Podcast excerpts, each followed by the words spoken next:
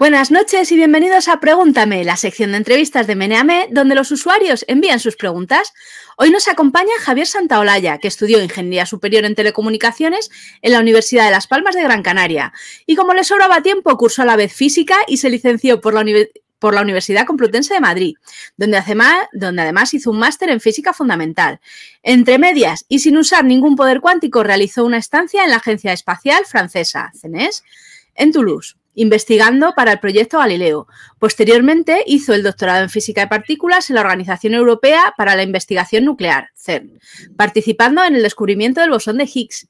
Es autor del canal Date un blog en YouTube con dos millones de suscriptores y de la cuenta de ciencia arroba en TikTok con 3 millones de seguidores, ha publicado 7 libros con más de 30.000 ejemplares vendidos, presentado programas de ciencia en televisión como La Última Frontera o What y es director de la plataforma Amautas. Bienvenido Javier, ¿qué tal? Hola, buenas, un placer estar aquí, súper seguidor de Meneame, por cierto. Muchas gracias. Bueno, algunas de tus cosas también nos llegan a portada, o sea que... Mira, Eso lo he visto, eso lo he visto, sí. Pues nada, no, te robamos más tiempo y vamos directo a las preguntas que nos han mandado, que sabes que la primera em, no es sorpresa.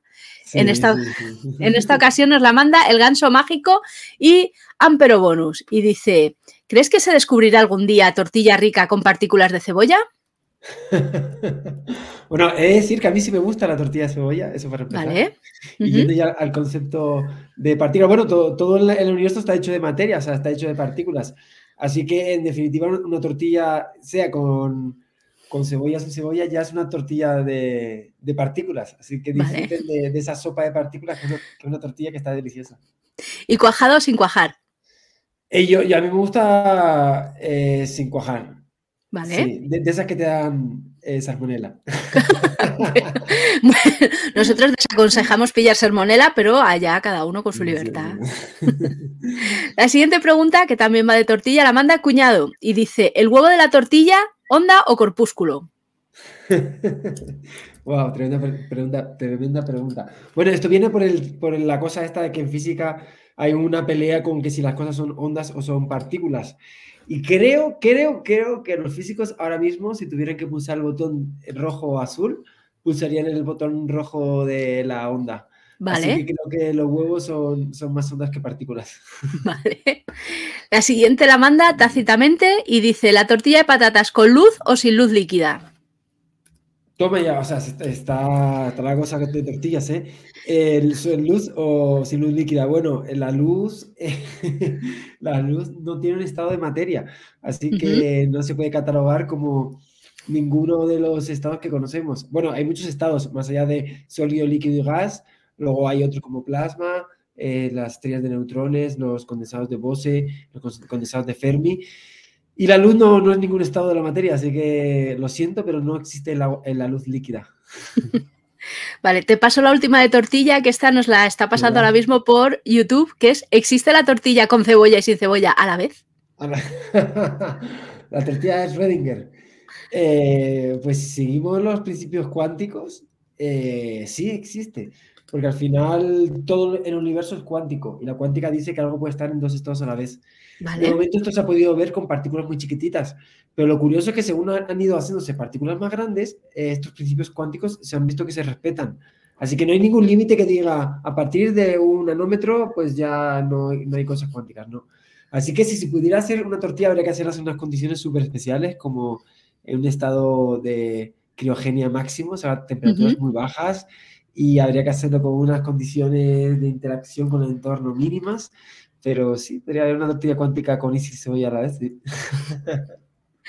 Vale, pasamos a la siguiente que la manda Ampero Bonus y dice, muchas gracias por participar. A tu parecer, ¿qué aplicaciones que están en desarrollo dentro de tu campo pueden mejorar en un futuro nuestras vidas? Gracias por todo.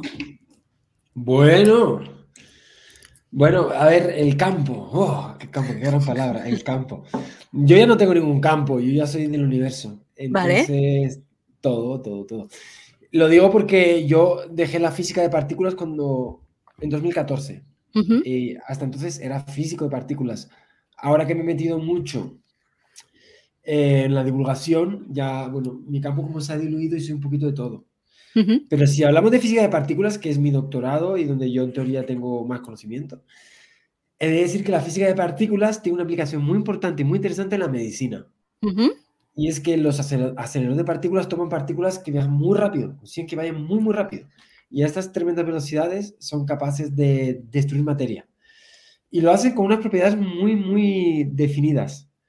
De manera que pueden funcionar, por ejemplo, para eh, destruir tumores.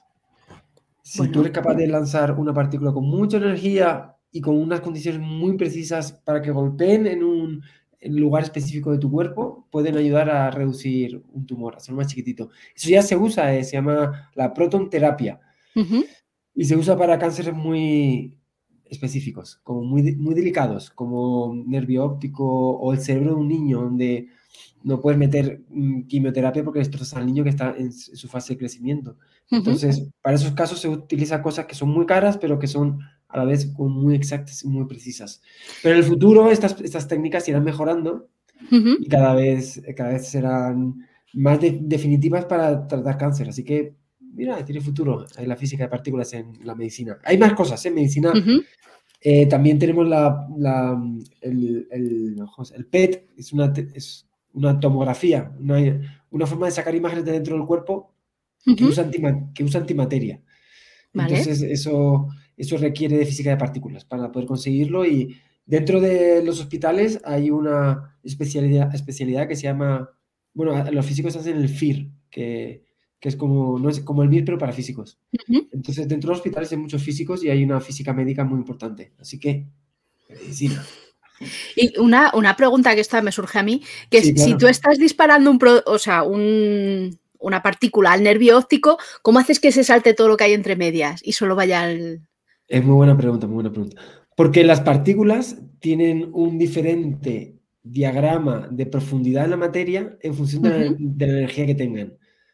La materia en realidad es vacía. Eh, no nos damos cuenta porque a, nuestra escala todo parece continuo, pero la materia está hecha de vacío. O sea, los átomos son un protón muy chiquitito y electrones súper, o sea, para que veas una escala, sería como colocar un grano de arroz en el Bernabéu, el, el, grano de arroz sería el núcleo y el Bernabéu sería el espacio vacío, o sea, realmente estamos hechos de vacío, por eso las partículas pueden atravesar sin ningún problema mucho material, sin dejar energía, entonces tú pon que tienes un pedazo así de, de plomo, pues si lanzas una partícula, el plomo va a atravesar el plomo, la partícula va a atravesar el plomo, pero ponte que a 2 centímetros va a desintegrarse. Si le metes más energía, en vez de 2 centímetros va a ser 4. Si le metes más energía, en vez de 4 va a ser 8. El caso es que ajustando la energía, ajustas el grado de penetración de esa partícula en la materia. De modo que dices, vale, tengo el tumor que está a 8 centímetros de la piel. Eso equivale a que el protón tiene que tener 80 megaelectronvoltios. Metes esa energía y pum, lo lanzas. De hecho, es tan preciso que va con la respiración de la persona. Según respiras, ah. Tienes que tener en cuenta que los órganos se mueven, entonces ese, ese haz tiene que estar sincronizado con la respiración para que apunte perfectamente al tumor. Qué guay. Sí, sí. Vale. Pasamos a la siguiente, que si no, luego lo, lo acaparo. La manda Carmen. Y dice, ya se me adelantaron cuánticamente con la pregunta de la tortilla, va otra pregunta.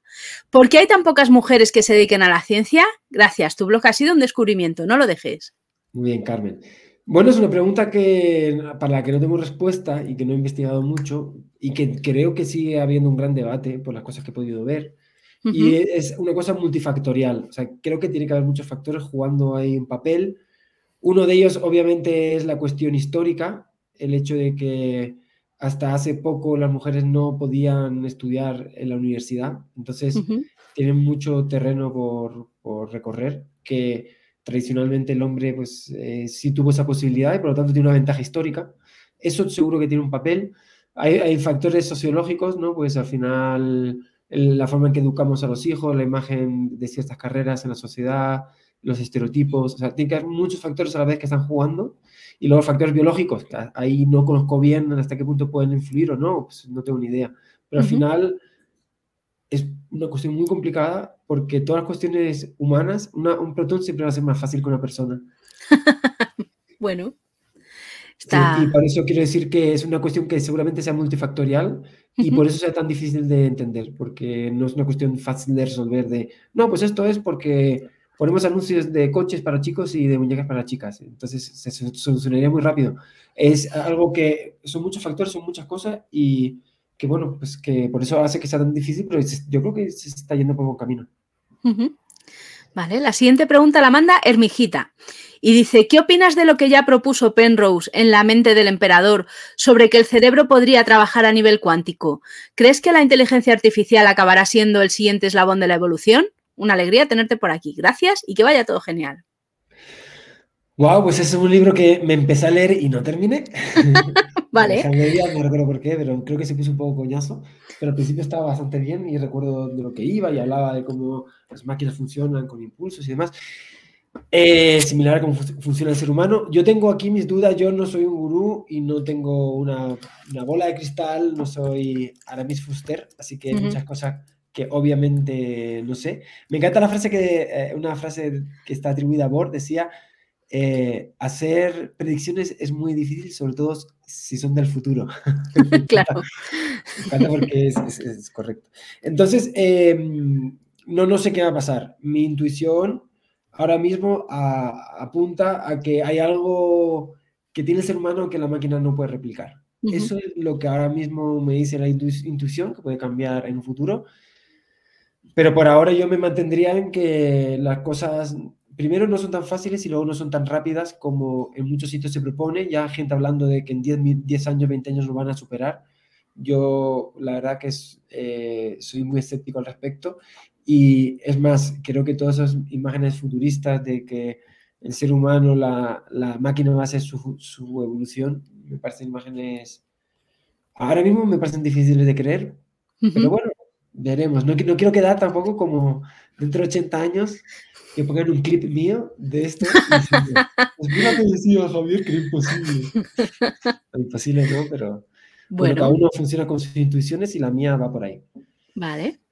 La siguiente pregunta la manda Banjan, que dice, ¿crees que podrías modular tus gestos, tu tono y tu timbre de voz tan espasmódico e histriónico que usas en tus vídeos por otro un poco más neutral e hierático, o es firma de la casa, sin acritud. Un abrazo, figura. es un abrazo de vuelta, figura. Puedo, puedo, en efecto puedo. De hecho, eh, no tienes más que ver Laica, en la 2, donde soy colaborador, o ver La Última Frontera, un documental que hice, o tantos proyectos en los que tengo otro tono. O sea, al final es un personaje adaptado a la forma en que la gente consume eh, el material y obviamente puedo eh, ¿Qué ocurre? Que uno funciona con estadísticas y a la mayor parte de los 4 millones de seguidores de TikTok le gusta que hable así.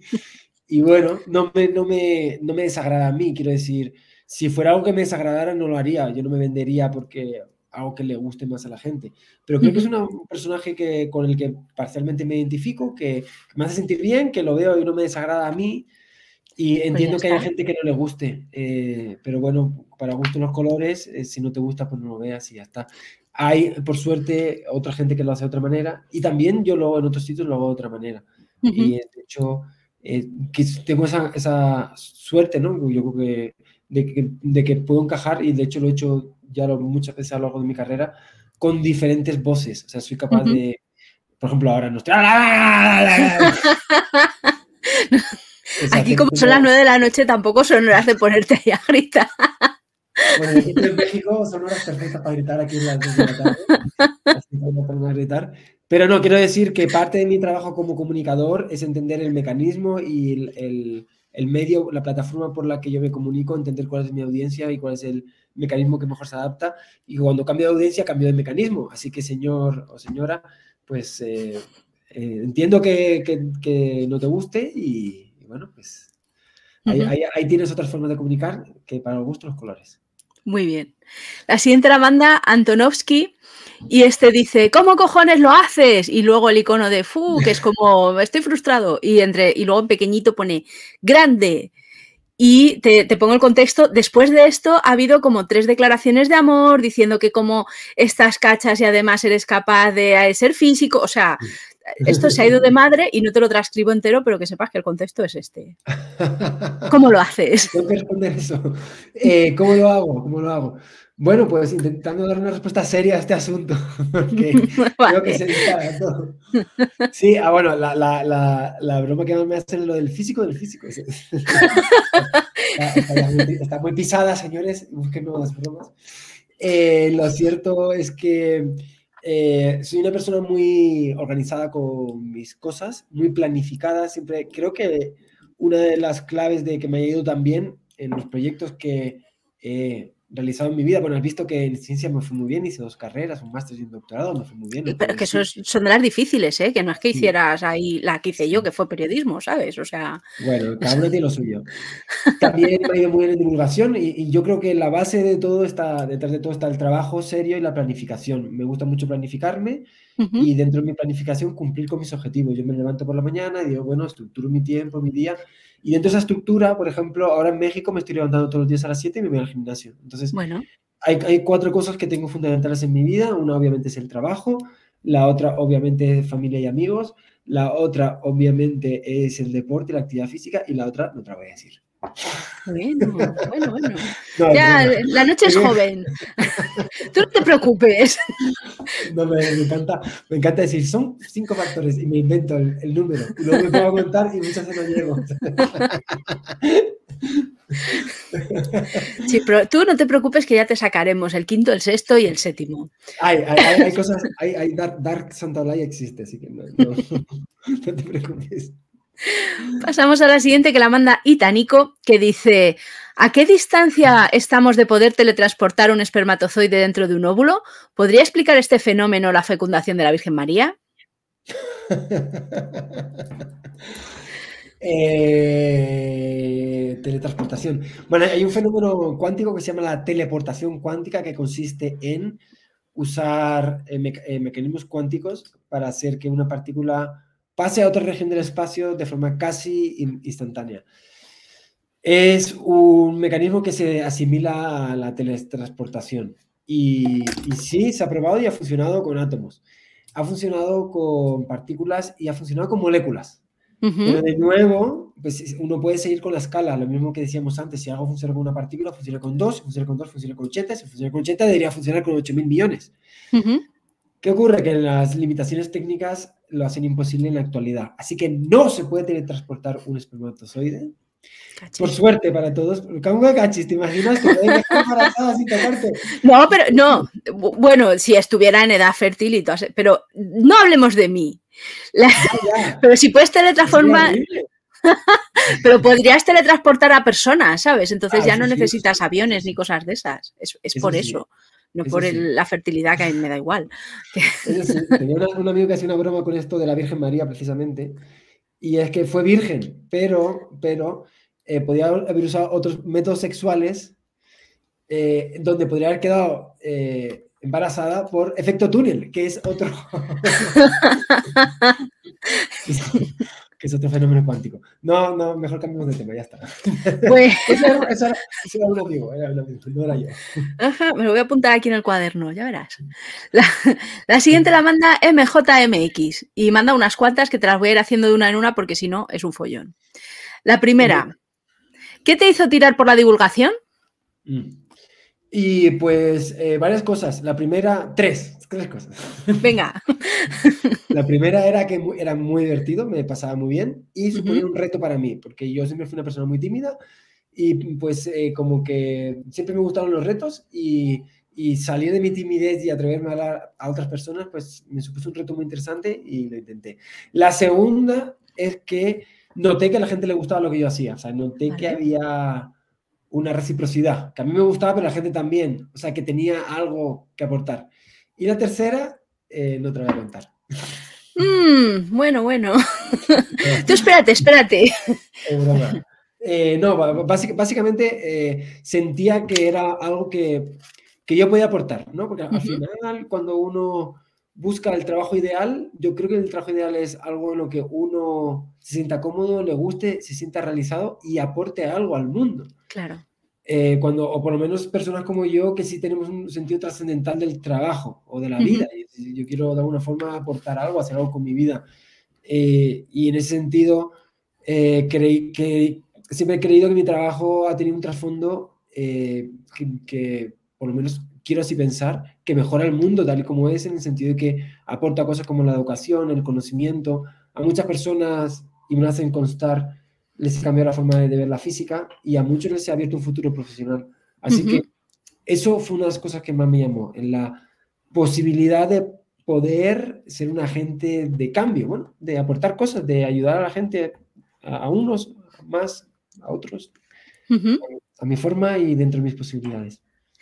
La siguiente pregunta es, ¿cuánto tiempo pasa desde la idea hasta que subes el vídeo? Eh, depende del vídeo, depende del vídeo. Yo tengo, mm, te voy a enseñar. Yo tengo muchas formas de trabajar. Una de ellas, es, la mayor parte de las ideas me surgen cuando no estoy en casa sentado. Entonces, sí, pues eh, al final, eh, una, forma muy importante de generar creatividad es caminar y salir, de, casa, Sí. Que ves cosas, oyes, y eso te genera enlaces y hace que pienses en cosas. Y en los aeropuertos, en los aviones, caminando, eh, se me ocurren muchas ideas y entonces me las apunto. Y eh, bueno, pues aquí, esto es una lista de ideas que tengo. Eh, a veces las apunto en el móvil, otras veces, espera, una vez las apunto en el móvil, otra vez las apunto... Bueno, son un montón. Claro. Sí. Y borro, borro las que ya he hecho. Así que estas son ideas que he tenido y que no he hecho. Qué barbaridad. Sigo, ¿eh? Bueno, bueno. Nada, ya se lo vamos a pasar a Crespo para que te pisen los temas. Ah, que sí, sí, eso. De hecho, justo ayer salió, ayer salió un vídeo de él que justo no solo lo tenía que apuntado, sino que encima ya había grabado y editado. No, no, no, no, igual, no exactamente igual, pero bastante parecido. no, de hecho pasa, no, y estas cosas pasan y luego a él también le ha pasado que, no, te copiaste de Javi, o a tanta gente, no, te copiaste. Bueno, estas cosas, estas cosas ocurren. Al final yo he hecho más de 2.000 vídeos y, muchas veces pues surgen estas cosas. La siguiente pregunta es, ¿qué experimentos te hubiese gustado hacer en el cole? todos, todos, todos, todos. Yo creo que en el colegio hice un total de cero experimentos. Ya. Y cualquiera habría sido maravilloso. Vale, y la última pregunta es, ¿cuál es tu rutina de un día normal? Pero le vamos a decir que se vea lo anterior del vídeo que lo has contado. Así que este MJMX le das al rewind o a lo que tenga tu ordenador. Sí, sí le puedo decir que eh, la rutina que antes conté es una rutina em, que no es rutina. O sea, una de las cosas que me gusta en mi vida es que no tiene una rutina tal cual. Quiero decir que cada día, es muy, cada día es muy diferente. Hoy te, te conto la rutina de un día donde no tengo nada que hacer. Pero ayer eh, tuve que ir a una reunión aquí al sur de México. Otros días los paso volando, doy conferencias, escribo un libro, me dedico a las redes sociales, eh, hago entrevistas, o sea, hago tantas cosas tan diferentes que no existe una rutina en mi vida. Y es una cosa que más me gusta porque yo creo que eh, me, mantiene activo, me mantiene creativo y original, me inspira y se adapta muy bien a mi forma de ser. Fenomenal. Pasamos a la siguiente que la manda Magankie y dice, ¿para qué sirve encontrar el bosón de Higgs? Para nada. Y lo digo con orgullo. Para nada. Porque estamos cansados, bueno, yo cansado en el buen sentido, cansado con sonrisita. Estamos cansados. no, estoy verdaderamente cansado, pero sí me parece que hay un cliché con la ciencia y que está bien que lo rompamos. Porque yo no te voy a preguntar nunca para qué sirve eh, una pintura de Velázquez? ¿O para qué sirve un poema de Becker? ¿O para qué sirve el reggaetón de Quevedo? No sirven. O sea, o sirven, sí sirven, pero no estamos obsesionados en buscarle una aplicación práctica. Y no espero que, que Da Vinci o, yo qué sé, que, que un, escritor, Quevedo, me, mañana pues mi coche vaya más rápido. Y la ciencia tiene, tiene esa inspiración y esa vocación, hacer, hacer cosas por, porque sí, porque es bonito.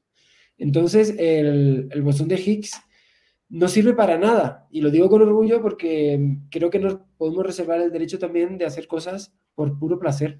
Y creo que la ciencia tiene una vertiente muy interesante de puro placer. Y lo bonito es que ese puro placer luego demuestra ser útil. Pero cuando Galileo miraba las lunas de Júpiter, bueno, Galileo era una persona muy particular que a lo mejor sí, era muy extraño.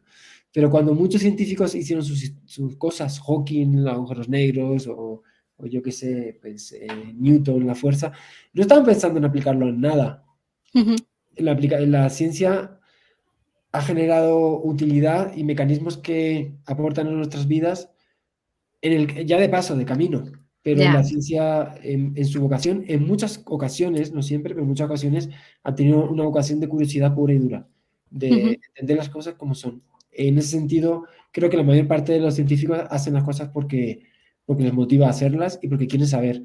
La financiación que tiene la ciencia no es tan generosa y sí se basa en un retorno. Entonces, de ahí muchas veces viene la pregunta de ¿para qué sirve la ciencia? Pues porque en ciertos sectores eh, la ciencia funciona solo para generar un beneficio. Pero que sepan que la mayor parte de los científicos no lo hacen por eso. Vale. A mi, a mi parecer, ¿eh? Pues, ahí hablando de la física, yo supongo que un médico, cuando investiga un médico, quiere salvar vidas, o sea, sí. Ya. O, tantas áreas de la ciencia, ¿no? O un arquitecto investiga materiales o demás, es, es, para construir algo. Pero por lo menos en la física, en mi territorio y en otros tantos, eh, la física se hace por puro, puro placer. Bueno. La siguiente pregunta la manda verdadero o falso y dice, buenos días, Santi. Bueno, o sea, por el apellido digo, si te llamas, pero bueno. Una pregunta relacionada con tu preparación a astronauta. Ante todo, decirte que ha sido una pena no tenerte haciendo un directo desde allá arriba. Mi pregunta es, ¿qué proceso de los que tenías por delante para llegar a la meta veías como el más difícil para ti? ¿Alguno que veías con ojos de decir, uh, cuidado? Bueno, lo primero que decir es que fue una época bonita y la verdad que no me arrepiento y fue un fracaso, pero, pero eh, aprendí muchísimo y me aportó muchas cosas y la verdad que estoy muy orgulloso de haberlo intentado. No pudo ser y caí en la, primera ronda, así que además quedé muy, muy, muy lejos. Mucha gente me pregunta si lo volvería a hacer, la respuesta es no, porque realmente quedé muy lejos, así que no, tengo, no tengo ninguna esperanza. Pero yo creo que todas las fases eran muy complicadas, o sea, realmente no hay ninguna que yo diga, bueno, pues esto es sencillo. Simplemente sí he de decir que cuando se lo preguntan a alguien que ha hecho las pruebas, eh, suelen decir que la, la, parte médica, porque la parte médica es muy, muy, muy rigurosa, muy rigurosa y por definición la, la mitad de la gente no las cumple, por cosas muy sencillas. Al final eh, es, es, imposible que todo tu cuerpo funcione perfecto. Y miran con tanta lupa tu cuerpo que lo más probable es que haya algo que no funcione. En mi caso, mi vista yo veo muy bien, pero tengo cierto estrabismo. ¿Y por estrabismo te pueden tirar? Vaya que sí te pueden tirar, sí, sí, sí. Caray. De hecho, eh, para poder aplicar, o sea, para poder eh, presentarte, necesitas hacer una prueba médica que es compatible con las que hacen los pilotos de aviación. En esas pruebas médicas había una prueba de vista. Y ahí fue donde descubrí yo que había algo que no funcionaba del todo bien en mi vista. A, es a la, hora de juntar imágenes. O sea, eh, el ojo derecho toma una imagen, el izquierdo toma otro, y se me genera cierta. O sea, yo veo muy bien, muy bien, pero a distancia se me genera cierto desenfoque debido a cómo se juntan las imágenes. Eso me Si sí, había una prueba que, era, que era: tú miras por dos. Eh, lupas o... Sí, y cada uno de ellos te ponían una imagen y estaban hechas para que, pues si esto era un, punto y esto un cuadrado, para que el punto estuviera dentro del cuadrado. Pues yo cuando hacía eso, el punto me bailaba bastante. Ah, el tipo me dijo, eso es porque tus dos imágenes no, no, no son de forma perfecta. Pero qué pruebas eran, tipo, o sea, aparte de ser súper listo, que son todos ingenieros y gente, o sea. No, no, no, o sea, eh, para poder presentarte es una prueba médica que una hora y media. O sea, básicamente miran tu, eh, tu vista, tu oído, te hacen típicas pruebas de, oído, de vista, de coordinación, de reflejos, eh, te hacen un eh, cardiograma, electrocardiograma, te hacen algunas pruebas de movilidad y luego te hacen un análisis de sangre y un examen psicológico. Mm. Las pruebas de inteligencia van a la siguiente fase que yo no pasé. Vale. Jolín, pues caray, qué difícil. Eh, cogieron a, no sé si a 15 de 25.000. Bueno, entonces... Palabras mayores, Lo mismo te quedaste el 16, ¿sabes? O sea, estás aquí derrotista, pero para mí eres el 16. no, no, no, no, no, te puedo asegurar que no. La siguiente pregunta la manda K0 y dice, gracias por participar, Javier. ¿Existía un orden abstracto antes del Big Bang? Eh, orden abstracto antes del Big Bang, la respuesta es que no se sabe. O sea, realmente eh, nadie sabe que había antes del Big Bang. Nadie lo sabe. Es imposible saberlo con la física de hoy. Así que la respuesta eh, es no se sabe. Vale, la siguiente pregunta la manda Daf Daf y dice, a mí me explota la cabeza cuando se dice que con la relatividad la gravedad es una consecuencia del espacio-tiempo curvo, pero luego se está tratando de cuantizarla. Perdónese mi lenguaje nivel cero de física. Grande Saltaolaya. Esto no es una pregunta. No, no, bueno, eh, por decir algo, eh, pues sí, realmente eh, la, la gravedad tal y como se conoce hoy, es una fuerza debida a la distorsión del espacio-tiempo y la intención de hacer la cuántica es porque el resto de fuerzas eh, se estudian por medio de la mecánica cuántica. Y se entiende que todo en el universo es cuántico, así que la gravedad de alguna forma tiene que tener su correspondencia cuántica. Y por eso, por eso que hay tanta ansia en cuantificar la gravedad. Pero nadie lo ha conseguido, así que bueno, pues ahí está la cuestión. La siguiente pregunta la manda Visualito y dice, hola Javier, un gustazo tenerte acá en Meneame. Una simple pregunta, ¿cuál crees que será el descubrimiento más importante que se logre con el James Webb? Y adjunta una foto de el bosón de Higgs no te va a hacer la cama. Ah, gracias por la foto. Eh, pues te voy a responder un poco en la línea de las preguntas antes cuando me hacen preguntas de tipo eh, adivino. no sé. No sé, o sea, una de las gracias de la ciencia es que no se sabe qué va a ocurrir. Y de hecho, los mejores descubrimientos son los que no se predicen, cuando hay algo que aparece que no se esperaba. Así que siempre me gusta, porque yo creo que fue lo que más me inspiró a mí cuando me acerqué a la ciencia.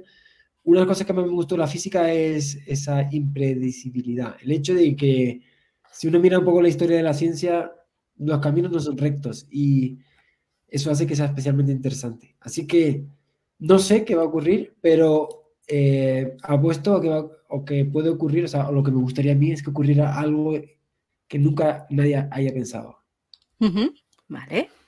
La siguiente pregunta la manda Bañan y dice, ¿qué pasó exactamente de singular hace más o menos 5.500 millones de años para que el universo comenzara a expandirse aceleradamente si hasta entonces no lo hacía, y si fue al mismo tiempo en todo el universo a la vez, o fue por regiones, o no sabemos mucho, o qué.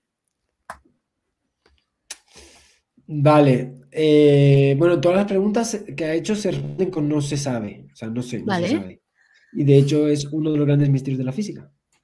Eh, se, presupone, o sea, se ha podido ver que el universo se expande, se, se presupone que se expande en todas las direcciones y en todos los puntos del espacio de la misma manera, eso creo que respondería una de sus preguntas. Pero digo, se supone porque no se sabe. Y em, se supone que es debido a una cosa que se llama energía oscura, pero su nombre denota precisamente los problemas que hay. Es oscuro porque no se sabe lo que es. Así que sí, eh, es uno de los grandes misterios de la física. Vale. Esta em, es la más preguntada y la mandan. Además de eh, Virutin en Twitch, la manda Paumal, Toponota Mala Suerte, Gruin, Maricarmo, P11951 y Dadrio. Y es, ¿vas a volver a YouTube? ah, eh, no lo sé. No está en mis planes. Vale. No está en mis planes. He de decir que extraño ciertas cosas. Sobre todo porque ahora me pasa el formato corto y cada vez me aburre más. Entonces, eh, extraño los tiempos en los que podía contar cosas sin prisa. Y creo que, o sea, desde el punto de vista educativo, pues son vídeos más completos y donde uno puede contar más cosas con otro enfoque. Entonces, sí lo extraño. Pero mientras que sí lo extraño, creo que lo dejé por una razón importante de peso y que mm, eh, pues, a día de hoy sigue aplicando. Así que no tengo pensado volver, no, no están mis planes. Y si todo me va como yo espero, eh, va a haber cosas mejores que YouTube, que van a tener ustedes. O sea, que no, no lo van a extrañar. O sea, si yo dejé YouTube no es porque no quisiera hacer eso, sino porque eh, buscaba algo más ambicioso. Y en ese camino estoy. O sea, estoy buscando hacer cosas mejores productos, o sea, no, no peores, sino mejores. Y si les gustaron los vídeos de YouTube, lo que estoy buscando hacer va, a ser infinitamente mejor. O sea que no lo van a extrañar. Eso es lo que quiero decir. Vale. Si vuelvo a es porque eso no me ha ido bien. Esa bueno. idea. Pero lo que quiero decir es que, que, si echan de menos lo que yo hacía en YouTube, yo, también echo de menos eso. Y es en el camino en el que voy. Lo que pasa es que a lo mejor no es YouTube el lugar. Vale. La siguiente pregunta la manda Omega7767. Manda también una ristra, así que te voy a hacer eh, una y luego otra y así sucesivamente. Y dice, muchas gracias Javier por dedicar tiempo en Meneame. Enhorabuena por tu impresionante trayectoria. Mucha suerte. ¿Cómo de cerca realmente estamos de producir energía por fusión nuclear a nivel comercial? Ah, pues otra de las preguntas que nadie sabe. Nadie sabe, nadie sabe. Vale. Es más, eh, la primera, lo primero que tengo que decir es que nadie sabe, literal. Eh, lo segundo que puedo decir es que los más optimistas hablan de 30 años. Los más optimistas. Pero que sigue habiendo un rum rum por ahí que no hay que ignorar, que apunta a que quizás nunca se consiga. Entonces hay que tener en cuenta que esto de la fusión nuclear es algo muy complejo y, quizás, y que tiene muchos retos tecnológicos. Entonces, no sabemos si va a salir. Y hay cosas acreditadas que lo ponen en duda. Y eh, no hay que olvidar también que no solo si se consigue o no se consigue, sino también a qué precio, ¿no? Porque al final lo que se busca es una energía que en poco tiempo pues eh, cumpla con los requisitos que necesita, que tenemos. Y ahí están también las energías pues, renovables que también van a su vez eh, evolucionando y mejorando sus prestaciones. Entonces, a lo mejor la energía de fusión llega dentro de 40 años y para entonces el problema energético se ha resuelto por otro lado. Claro. No se sabe. Lo que quiero decir es que no es un tema sencillo y que quien quiera que te dé una cifra eh, posiblemente no está haciendo juicios. Vale.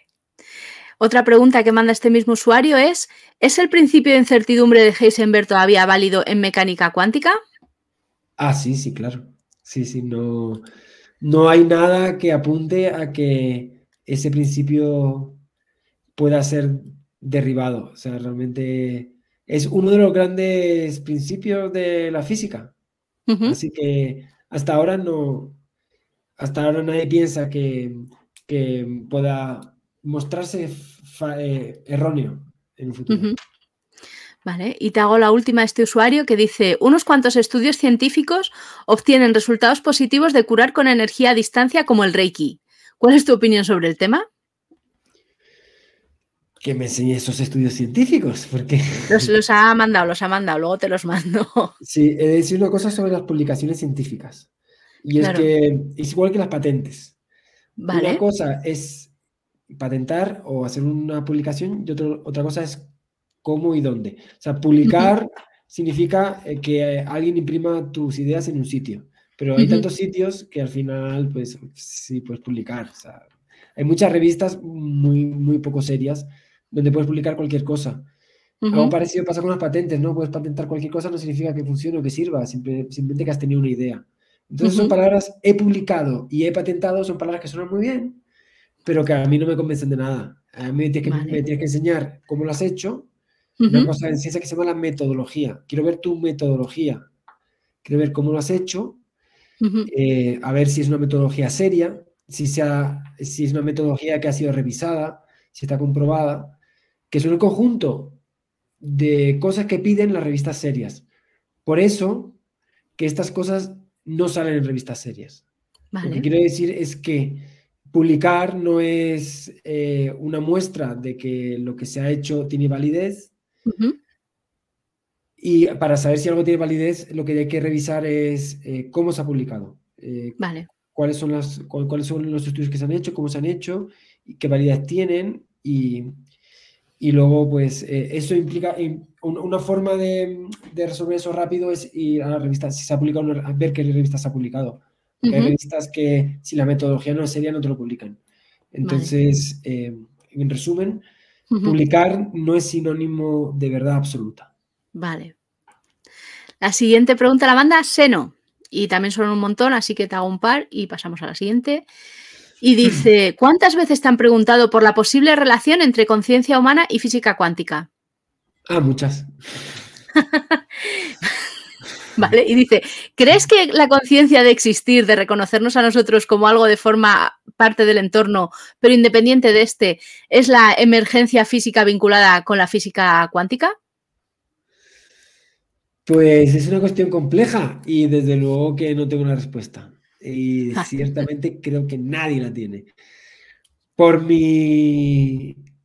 Eh, por lo que yo pueda decir, que tampoco soy experto en esos mundos, pero he leído y es una cosa que me interesa mucho y, que le doy mucho tiempo de pensadas.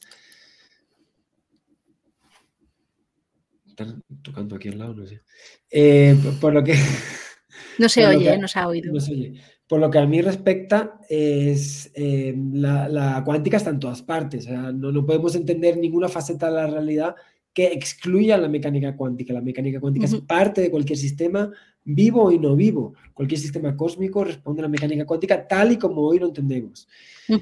Que eso dé lugar a la conciencia ya es un salto de fe bastante grande, porque la conciencia es un fenómeno que ahora mismo no tiene ningún tipo de, reflejo en ningún fenómeno físico. O sea, no hay nada en la física que nos empuje a la conciencia. O sea, no hay ninguna parte de la física que podamos linkar a la conciencia. Y en ese sentido, yo creo que es la cuántica sí tiene un papel dentro de cualquier faceta de la realidad y por lo tanto de la biología, pero no me atrevería a decir que la cuántica crea la conciencia. Vale. La siguiente pregunta no es una pregunta, la manda difuso y dice, gracias por participar, Javier. No tengo una pregunta para ti, solamente darte mi agradecimiento. Eres el tío más alegre y simpático de la divulgación española. Además que obviamente tu contenido es muy interesante. Gracias. Aunque, sea histriónico, ¿verdad? no, pero este es otro distinto, el que te ha dicho histriónico. No sé, no sé. Sí, muchas gracias, compañero, muchas gracias. Se agradece y la verdad que que son las cosas que hacen que yo continúe con mi trabajo. Me gusta mucho mi trabajo, pero es muy sacrificado y desde luego que ya antes lo dije, que tiene un factor muy importante de vocación y de sentido de, responsabilidad o de sentido social o, de realización personal. Y si no fuera por gente como esta persona, ¿cómo se llama? Difuso. Si no fuera como por gente como Difuso, pues no, no seguiría adelante porque es lo que me anima, me impulsa, ¿no? Es, es el, la gasolina de, mi motor. Muy bien, pues gracias Difuso desde aquí. Gracias Difuso, gracias Difuso. Pasamos a la siguiente, son menos cuarto, ¿vale? Que para no robarte más tiempo. Y nos quedan, eh, pues de 16 páginas llevamos cuatro de preguntas, pero no pasa nada. los meneadores. ¿Cómo se Meneantes. Meneantes. Son unos preguntones, pero bueno, yo te las voy pasando y vamos Adelante, las que nos dé tiempo. Esta la manda Hombre Imaginario y dice, ¿quién ganaría en una pelea? ¿El gato de Schrödinger o el perro de Pavlov? y, qué buena pregunta. Primero, yo soy team perros, o sea, me gustan los perros. Son más bonitos los gatos, pero simpatizo más con los perros. Y, los perros me quieren de forma, o sea, es una cosa increíble. Eh, hay afinidad entre los perros y yo. Me, gusta, nos entendemos bien. Con los gatos no, no pasa lo mismo. Bien, dicho esto, eh, ¿quién ganaría una batalla? Pues entre los poderes cuánticos y los poderes de salivar, creo que ganan los poderes cuánticos. bueno, por contarle a la gente un poquito de perspectiva, el gato Schrödinger es un experimento ficticio mental imaginario que muestra un asunto de la cuántica que está sin resolver y es su, cómo se aplica a la, vida real. Y bueno, pues eh, ahí está el gato Schrödinger, que es el que refleja esta situación. Y el perro de Pavlov, pues creo, porque esto entiendo bastante menos, que es un perro también con el que se hacían ciertos experimentos sobre condicionamiento psicológico, ¿no? sí, que le, cada vez que le dan comida le tocaba una campana. Exacto. Y luego asociaba la campana con la comida y empieza a salivar. Sí. Por eso, es lo que yo creo que entre los poderes cuánticos y el poder de salivar, creo que gana el poder cuántico. Bueno, siempre puedes convertir en cuántico al perro, o sea. También. No cuesta nada. la siguiente pregunta la manda Cacero y dice: ¿Por qué los humanos, cuando no tenemos una respuesta, nos la inventamos? ¡Oh! ¡Qué buena pregunta! ¿Y cuánto daño hace eso? Creo que de esas cosas que por lo menos yo intento aplicar para ser mejor persona y, creo que es, generan muchas situaciones complejas en la vida el hecho de que queramos tener respuesta para todo y muchas cosas que no tienen respuesta. en, de alguna forma que ahora no me da tiempo a explicar, pero ese tipo de comportamientos también lleva mucho a las pseudociencias. Eh, porque al final mucha gente quiere encontrar respuestas y, y muchas veces buscan caminos muy muy cortos a la respuesta, aunque sean ficticios, y muchas veces las respuestas requieren caminos más largos y esas personas pues quizás no, no quieren, no les apetece o no saben a, buscar ese camino más largo. En cualquier caso, creo que es una virtud de aquellas personas, una gran virtud de aquellas personas que opinan cuando saben y callan cuando no saben. Bueno. En ciertos ambientes, ¿eh? que luego está el típico ambiente de amigos de grupo de WhatsApp. Yo tengo mi grupo de WhatsApp donde mis amigos tenemos un hashtag de opino, opino que, donde cada uno cuenta lo que le da la gana y, sabe que no está siendo riguroso y lo dice porque le sale de sus tripas. Pues ya está. Pero cuando, cuando hablamos en otros contextos o en otros, términos, tener un poquito de responsabilidad al respecto, yo creo que se agradece. Te vamos a pedir otra opinión más que la manda RFC 1149 y dice, hola Javier, ¿qué museo de ciencias español consideras que es el mejor? Eh, uf, pues no sé mucho de museos. No sé mucho de museos. Fíjate que, que mm, no he visitado muchos museos en mi vida. Y mm, pues será por varias razones. Eh, una de las razones será porque Nunca en mi vida me acercaron al experimento y los museos en parte te acercan a los experimentos, yo creo que ahí algo falló. Y por otro lado, porque las experiencias que he tenido no han sido demasiado buenas. Eh, muchos aparatos rotos, cosas que no funcionan, explicaciones a medias. Creo que hay museos espectaculares que no he pisado. no estoy muy, metido en el mundo de la museología, pero las pocas veces que me he metido hay cosas que no funcionan tan bien. Dicho esto, eh, el museo que mejor conozco y sí puedo recomendar, porque sí me gusta, es el Museo Elder, que está en las Palmas de, está en las Palmas de Gran Canaria, está al lado de mi casa. Sí lo conozco, sí lo he visitado y sí me gusta. Y no puedo decirte más museos porque no soy asiduo a ellos. Yo soy de libros, me gusta mucho leer y paso mucho tiempo leyendo. Y bueno, pues es que realmente me faltó esa parte en mi vida, la, parte más experiencial. Y yo ahora mismo disfruto más leyendo que, interactuando con cosas. Bueno, yo este verano he estado en uno que se llama Experimenta, que está en Alemania, y son siete plantas llenas de experimentos que puedes hacer con, de física y de química y con explicaciones. Es, una pasada. Si, es, si está cuidado el museo y bien contado, porque es la segunda parte que muchas veces se olvida, porque te ponen ahí unas cuerdas o no sé qué y te dejan ahí, ala. Eso, no sirve de nada. Si está bien contado y se hace bien, es una pasada, es una locura. Ya, te digo que me volví a majareta.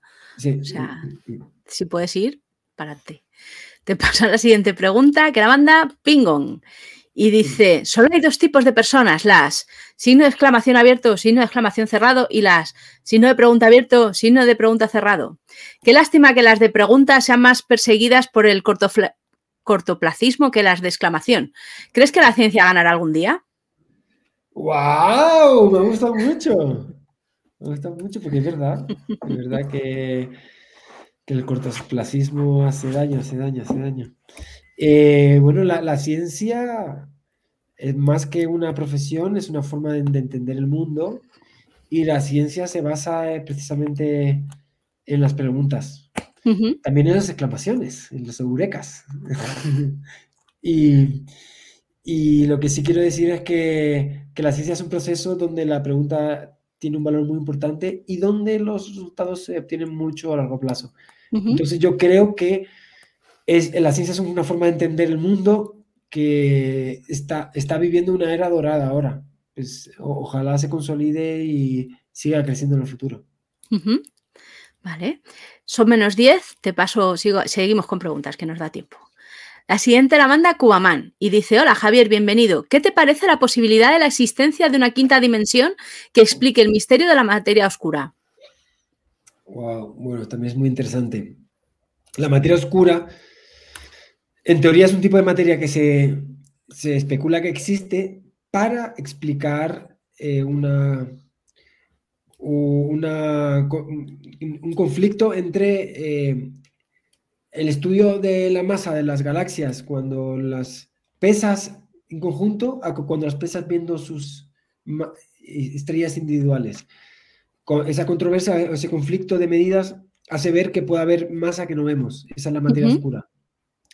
Y hay gente que intenta explicar la materia oscura con partículas que no vemos, y este yo creo que es el foco principal, o por donde están los esfuerzos más dedicados a buscar partículas que no vemos, que pesen, y que puedan ser materia oscura, pero hay personas que intentan buscar alternativas y hay alternativas muy originales y muy interesantes, como intentar eh, estudiar las posibles variaciones de la gravedad, como que la gravedad funcione diferente, o eh, dimensiones extra y esas cosas. Eh, yo lo veo demasiado, o sea, a priori a mí así, tal cual me pillas ahora a, las 3 de la tarde en, Ciudad de México un día de febrero. Según me pilla hoy, se me hace, a mí esas ideas tan rebuscadas, pues a, priori, pues me desagradan más que las, las ideas un poquito más de andar por casa. Pero oye, yo creo que es importante que se investigue y que se busquen ideas de todo tipo porque la, la realidad supera la ficción. Pero las, las dimensiones extra están es que es un tema conflictivo porque, porque no parece que haya. Vale. Bueno, es una, cosa que puede suceder, que no haya. Puede suceder, puede suceder, puede suceder que no haya puede suceder que haya, para eso se investiga.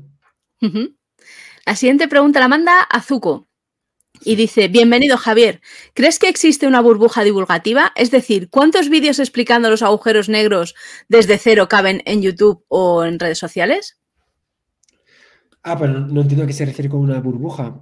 que como que hay eh, muchos youtubers, a lo mejor. hablando de.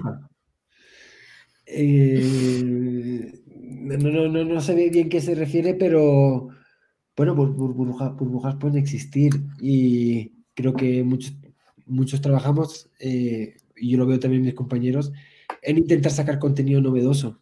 He de decir, he de decir, he de decir que una de las razones por las que dejé YouTube era esa, que al final el algoritmo, cómo funcionan las redes y demás, te impulsan a sacar un tipo determinado de contenido.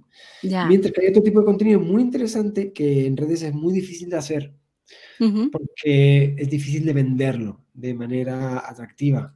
Pero sin embargo es atractivo por otros motivos. No es atractivo por cómo lo vendes, sino por, por las cosas que aprendes o que te transmiten. Y ese contenido yo nunca lo he hecho en YouTube porque es, es una mala idea hacerlo. Pero por eso creé un proyecto que se llama Mautas, les invito a que lo visiten, se llama Amautas, Y cuando me preguntan que por qué dejé YouTube y si voy a volver, parte de la respuesta del no está en Amautas, porque ahí sí puedo hacer, ahí sí puedo hacer cursos y vídeos sin verme sesgado por el, algoritmo. Así que sí, es verdad que YouTube está muy lleno de agujeros negros porque son cosas que llaman la atención y hacen que la gente dé clic sin embargo, el universo es mucho más diverso y muestra cosas muy interesantes que no son agujeros negros y que hay que contarlas en otra parte. Para eso yo creé este proyecto que se llama Mautas y estoy, eh, no solo yo, otras personas haciendo cursos y vídeos de ciencia. Y bueno, pues eh, les animo a que lo visiten. Yo estoy muy emocionado porque estoy haciendo muchos cursos y estoy muy feliz porque lo estoy haciendo sin ningún tipo de, de sesgo, ni de presión, ni absolutamente independiente. Hablo de lo que me da la gana.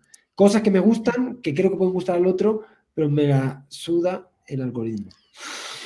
¿Y tienes muchos alumnos? Eh, bueno, mucho es un concepto relativo. ¿Suficiente para vivir de ello? No, no son alumnos en el sentido clásico, o sea, yo no, no doy clases, es muy parecido a YouTube, o sea, yo me pongo delante de la cámara, me grabo, lo que pasa es que en vez de hacer un vídeo, hago 10 sobre el mismo tema. Entonces, en vez de tener un tema, 10 minutos de un tema, tengo dos horas de un tema.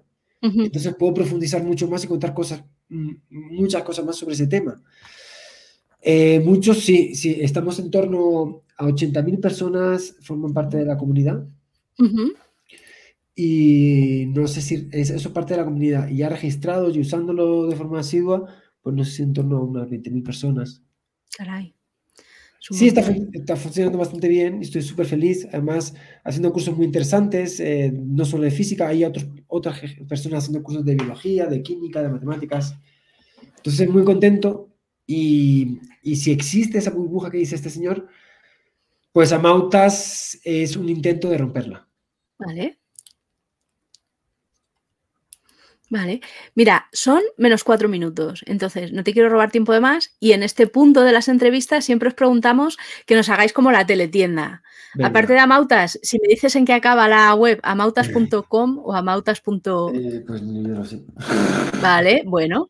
Aparte vale. Aparte de Amautas, ¿dónde te podemos encontrar también? Espérate, o que si estás en algún libro, o sea, si estás escribiendo algún libro. Ah, es que estoy en todas partes, mujer, pobre gente. bueno, que ya que se han visto la hora esta de entrevista, pues que te busquen también en. Sí, sí, sí. Em, eh, acabo de sacar libro que se llama ¿Qué hace un bosón como tú en un Big Bang como este? Que estoy muy feliz eh, de cómo ha quedado, la verdad que súper orgulloso. Eh, como en efecto decías, tengo siete con este ocho y han funcionado todos muy bien. Este estoy particularmente orgulloso de él y creo que les puede gustar mucho ese que hace un como en un como este, es que estoy en todas partes, la verdad que soy muy pesado. Estoy haciendo muchos vídeos en TikTok, en Instagram, en YouTube, o sea, por las redes sociales estoy muy activo. En México estoy dando muchas conferencias, estoy con un tour por el mundo. Eh, este año, ahora mismo estoy en México, pero próximamente voy a visitar Colombia, Costa Rica, voy a ir a Argentina, a Chile, voy a estar en muchas ferias del libro, este año va a ser súper loco, Panamá, también me han invitado. Así que este año es el año de las visitas, es otra de las cosas que estoy haciendo también con mucho, mucha fuerza. Y por último, y no menos importante, estaba el tema de que te decía de, de hacer algo tipo YouTube, pero lo grande, ¿no? Eh, quiero, hacer un, me gustaría hacer un documental, una serie documental, hacer un producto para plataforma grande, que es lo que decía yo, que si me sale bien es el sustituto de, o la continuación de YouTube. Por eso que si no vuelvo a YouTube no es por nada, sino porque creo que puedo hacer algo más grande y, mejor, más calidad, mejor hecho y que guste más.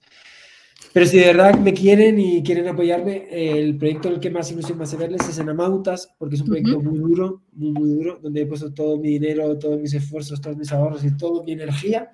Y creo que es, es, de esos proyectos en los que yo sí creo que puedo, se pueden hacer grandes cosas para, para el cambio. Mi, mi objetivo es, estoy haciendo una cosa súper loca, estoy haciendo la carrera de físicas en vídeo. Se ha empezado... ¿Entera? Sí. para ayudar a los alumnos, o sea, para que puedan aprobar la, la, la, materia con cosas que yo les cuente, porque muchas veces, pues, el, creo que tengo un enfoque diferente de contar las cosas y creo que puedo ayudar a, la, a lo que se hace ya en educación. Entonces, en Amautas yo personalmente tengo muchas expensas puestas también en, eso, en, hacer algo que pueda ayudar a la gente, a la gente que estudia. O sea, creo, creo que es algo para el futuro. Vale, pues nada, ya les emplazamos aquí a Amautas y nada, muchas gracias por el ratito este que nos has dedicado. Muchas gracias a ti, ha sido un gustazo. Seguiremos ahí investigando cuáles son las cinco cosas que haces por la mañana y que solo nos has contado tres. Y, y aquí estamos, si, si te podemos ayudar en lo que sea, pues para adelante. Pues muchísimas gracias. gracias. Un, saludo a todos y a estudiar mucha física. Eso es. Chao. Chao.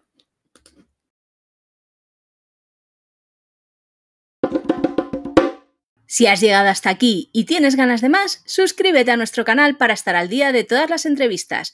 Y si solo estás aquí por las noticias, te esperamos en meneame.net.